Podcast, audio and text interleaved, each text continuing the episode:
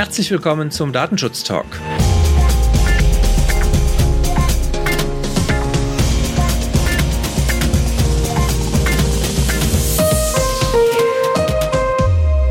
Heute ist Freitag, der 22. Mai 2020 und wir haben in Nordrhein-Westfalen zumindest Brückentag, in einigen anderen Bundesländern auch. Das soll uns aber nicht davon abhalten, unsere wöchentlichen Datenschutz-News aufzunehmen und einmal in die Woche zurückzublicken, was alles in der Datenschutzwelt passiert ist. Redaktionsschluss war heute um 10 Uhr und mein Name ist Heiko Gossen. Und mein Name ist Laura Droschinski. Laura, wir haben, glaube ich, heute ziemlich viele Themen auf unserer Agenda. Von daher lass uns gar nicht viel Zeit verlieren und vielleicht magst du direkt mal starten mit dem ersten Thema. Ja, vielen Dank, Heiko. Ich starte mal sofort. Und zwar, wie ja jeder der aktuellen Presse entnehmen kann, sehen die neuen Corona-Bekämpfungsverordnungen der einzelnen Bundesländer vor, dass beispielsweise Restaurants, Friseure, Fitnessstudios ihre Gäste über Bögen erfassen müssen. Es ist so, dass die Aufsichtsbehörden sich zwischenzeitlich über ihre Presseabteilung ebenfalls zu Wort gemeldet haben, denn sie haben bestätigt, dass viele Beschwerden an sie herangetragen werden von Gästen, die der Meinung sind, dass diese Erfassungsbögen eben nicht datenschutzkonform sind. Insbesondere Frau Hansen aus Schleswig-Holstein hat nochmal eindringlich dazu geraten, dass man da doch bitte darauf achten muss, dass beispielsweise andere Gäste keinen Einblick in die Liste haben, dass aber auch die Löschfristen eingehalten werden und so weiter.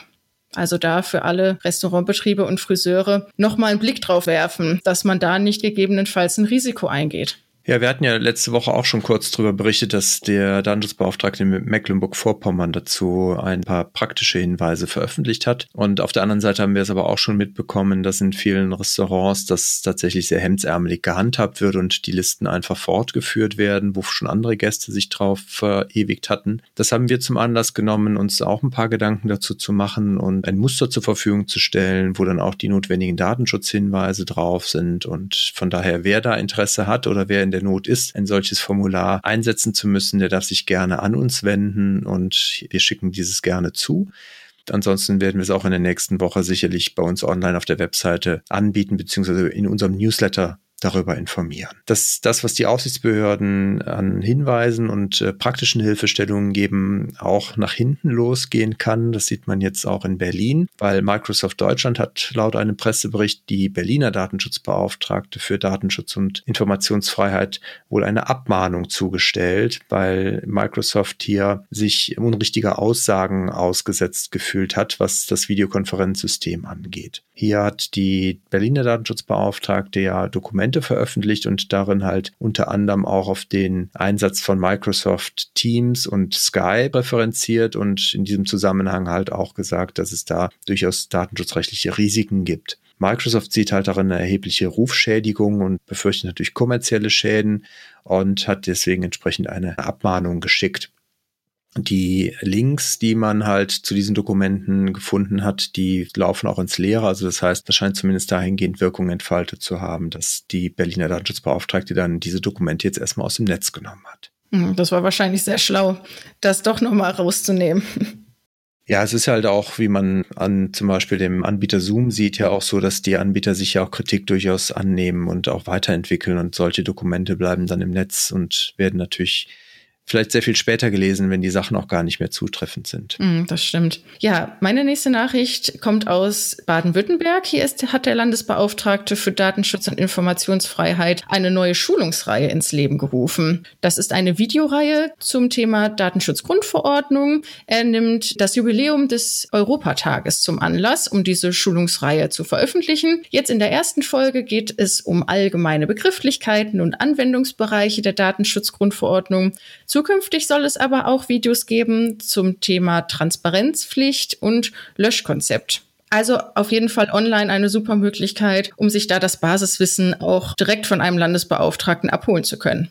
Ja, ich hätte da noch ein Thema vom Bundesverfassungsgericht. Das ging auch durch die breiten Medien. Das haben sicherlich auch alle schon mitbekommen. Deswegen hier nur der guten Vollständigkeit halber. Und zwar wurde in Karlsruhe entschieden, dass im Bereich der Auslandsüberwachung des BNDs noch durchaus gesetzlicher Nachbesserungsbedarf besteht, um die Anforderungen, die Grundrechte hier in Deutschland, wie das Fernmeldegeheimnis sicherzustellen oder beziehungsweise zumindest mal angemessen zu berücksichtigen Reporter ohne Grenzen hatten hier unter anderem geklagt, weil Reporter, die im Ausland unterwegs sind, halt hier nicht mehr auf die Vertraulichkeit nach deutschen Fernmeldegeheimnis und Telekommunikationsrecht natürlich bauen können, auf der anderen Seite aber durchaus einen gewissen Vertraulichkeitsbedarf haben. Hier werden wir aber auch in unserem Newsletter nochmal uns ein bisschen detaillierter mit beschäftigen. Also wer da noch Details haben möchte, kann gerne auch natürlich auf unser Newsletter dann nochmal zurückkommen. Ja, super.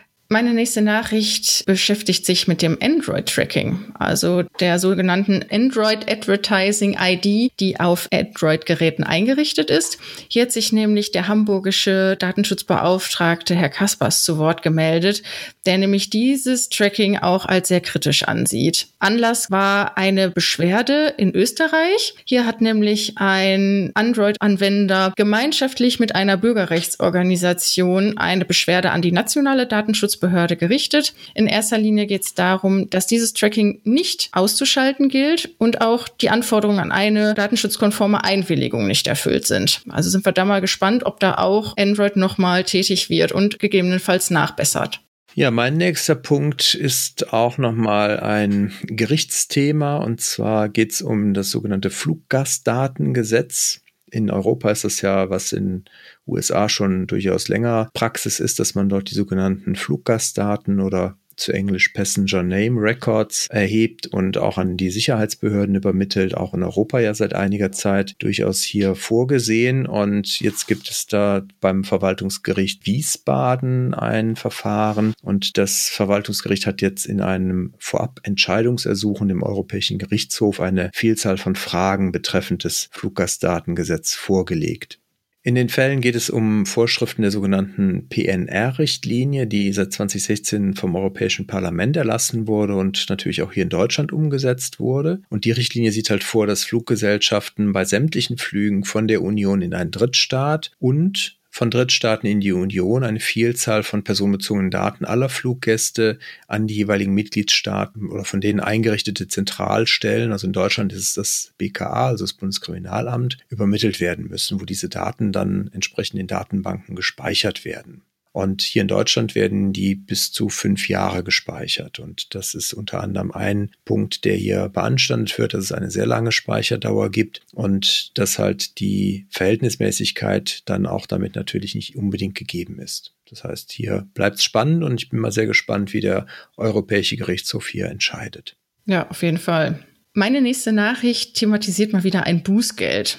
Und zwar diesmal aus Irland. 75.000 Euro ist die Höhe und die muss voraussichtlich die Kinder- und Familiebehörde zahlen. Es ist so, dass die Geldstrafe auferlegt wurde, da fälschlicherweise Informationen über Kinder an Unbefugte weitergegeben wurden und das nachweislich in drei Fällen. Es ist auch so, dass die Sprecherin des Unternehmens bereits angekündigt hat, dass diese Angelegenheit nicht angefechtet wird, sondern auch da das Bußgeld gezahlt wird. Ja, im Gegensatz zu Deutschland ist es da durchaus möglich, auch gegen eine Behörde ein Bußgeld zu verhängen.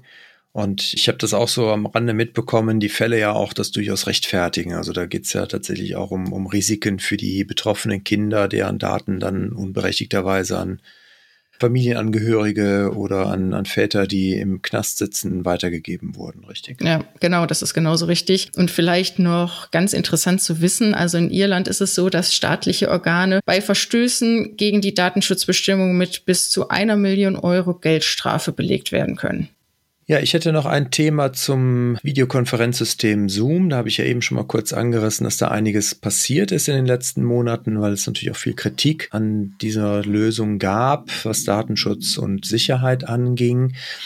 Seit diesem Monat existiert am ITM, das ist das Rechtsinstitut der Westfälischen Wilhelms-Universität in Münster, eine neue Rechtsinformationsstelle zu Rechtsfragen der digitalen Hochschule. Und diese Informationsstelle wird vom Land NRW finanziert und ist zu finden unter www.itm.nrw. Und dort findet man unter dem Menüpunkt Digitale Hochschule dann weitere Informationen. Was ich ganz gut fand, war, es gibt eine umfangreiche Linksammlung zu diversen Publikationen, auch zu etlichen datenschutzrechtlichen Fragestellungen rund um Corona. Es gibt aber auch einen Leitfaden zum datenschutzkonformen Einsatz von Zoom. Das Team um Professor Dr. Thomas Hören, der das Institut leitet, also ist ja unter Datenschützern durchaus äh, bekannt, der hat sich mit der Frage halt auseinandergesetzt, ob Universitäten für Lehr- und Arbeitsbetrieb den Videokonferenzdienst des Unternehmens Zoom datenschutzkonform anbieten können und wenn ja, was bei der Auswahl und Einrichtung von Zoom dann zu beachten ist. Herausgekommen ist eine erstmal positive Antwort, dass das geht, zumindest halt im Lehrbetrieb und zehn praktische Schritte, die als Anleitung quasi dienen können, um Zoom-Konferenzen datenschutzkonform einzusetzen.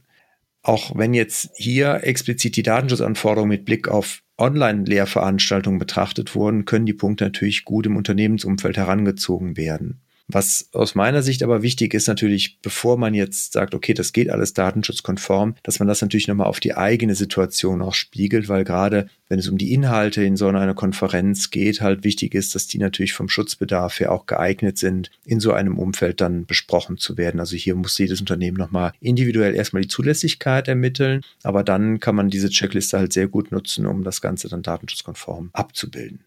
Ich habe noch eine Nachricht aus der Slowakei mitgebracht. Und zwar ist es so, dass in der Slowakei im Rahmen der Corona-Pandemie Quarantänezentren eingerichtet wurden. Das heißt, Bürger oder Reisende mussten dort sich erstmal in so ein Zentrum begeben für 14 Tage, bevor sie an ihr Reiseziel denn überhaupt gelangen konnten. Jetzt ist es so, dass vor kurzem der Gesundheitsminister der Slowakei darüber informiert hat, dass zukünftig eine Tracing-App eingesetzt werden soll, um genau diese Zentren zu entlasten. Wir haben ja in vorangegangenen Podcast-Folgen schon mal öfter über diese Tracing-Apps berichtet und auch, dass diese doch ziemlich häufig als sehr kritisch betrachtet werden. Aber Slowakei geht jetzt genau diesen Schritt und sorgt dafür, dass Rückkehrer aus dem Ausland sich diese App installieren können um dann halt diesen Quarantänezentren aus dem Weg zu gehen. Diese Bürger dürfen also dann 14 Tage zu Hause sich in Quarantäne begeben. Sobald sie aber ihre Wohnung verlassen würden, bekommt die Behörde ein Alarmsignal. Das heißt, das äh, Vertrauen in die Bürger ist in der Slowakei nicht ganz so hoch wie hier in Deutschland, wo man solche Apps ja nicht brauchte, um trotzdem in häuslichen Quarantäne gehen zu können. Und in der Slowakei geht man dann halt eher so in Richtung elektronische Fußfessel, wenn ich das richtig verstanden habe. Ja, leider ist das so. Ja, andere Länder, andere Sitten. Ich habe noch äh, ein Thema und zwar die EU-Kommission hat ein Vertragsverletzungsverfahren gegen Deutschland eingeleitet, weil sie wirft halt der Bundesrepublik vor, dass man hier die Richtlinie zum Datenschutz in der Strafverfolgung nicht vollständig umgesetzt hat. Und zwar insbesondere fünf der 16 Bundesländer haben noch keine Maßnahmen ergriffen. Einige haben das schon umgesetzt, auch in Verbindung mit durchaus teilweise wiederum sehr umstrittenen Polizeigesetzen, aber es ist halt umgesetzt und einige Bundesländer haben das aber verpasst und und dementsprechend droht Deutschland jetzt dieses Vertragsverletzungsverfahren. Das wäre es von meiner Seite, was unsere Meldungen angeht. Laura, hast du noch weitere Punkte? Nein, aktuell habe ich keine weiteren Punkte mehr. Dann bleiben mir noch zwei Hinweise. Zum einen hatte ich eben schon erwähnt, dass wenn Sie ein Fitnessstudio betreiben oder Friseur sind oder ein Restaurant betreiben, sich gerne bei uns auf der Webseite nächste Woche das Formular herunterladen können für die Datenschutzhinweise, mit dem Sie dann auch datenschutzkonform die Daten Ihrer Gäste erfassen können. Der Zweiter Punkt wäre noch der Hinweis auf unseren Newsletter, den wir monatlich verschicken, also in einer durchaus überschaubaren Frequenz, in dem wir noch weitere Themen aufgreifen, die es dann hier nicht in unsere Podcast-Folgen geschafft haben. Dort unter anderem kann ich schon mal ankündigen und Sie ein wenig neugierig machen, beziehungsweise Sie auch einladen, sich natürlich auf unserer Webseite für den Newsletter zu registrieren, ist, dass wir uns nochmal mit der Frage auseinandersetzen, bezüglich des Risikos, dass die Safe Harbor Vereinbarung oder das Safe Harbor Abkommen mit den USA eventuell nicht mehr gehalten werden kann, je nachdem wie der Europäische Gerichtshof im Fall Schrems 2 entscheidet. Auch das hatten wir schon mal hier vertieft und dementsprechend auch da natürlich noch einiges in Bewegung geraten könnte. Von daher registrieren Sie sich gerne für unseren Newsletter und lesen Sie mit Spannung dann den Beitrag von unserem Kollegen Stefan Kratzmann übernächste Woche. Damit wären wir dann für heute durch. Laura, dir ganz herzlichen Dank. Sehr gerne.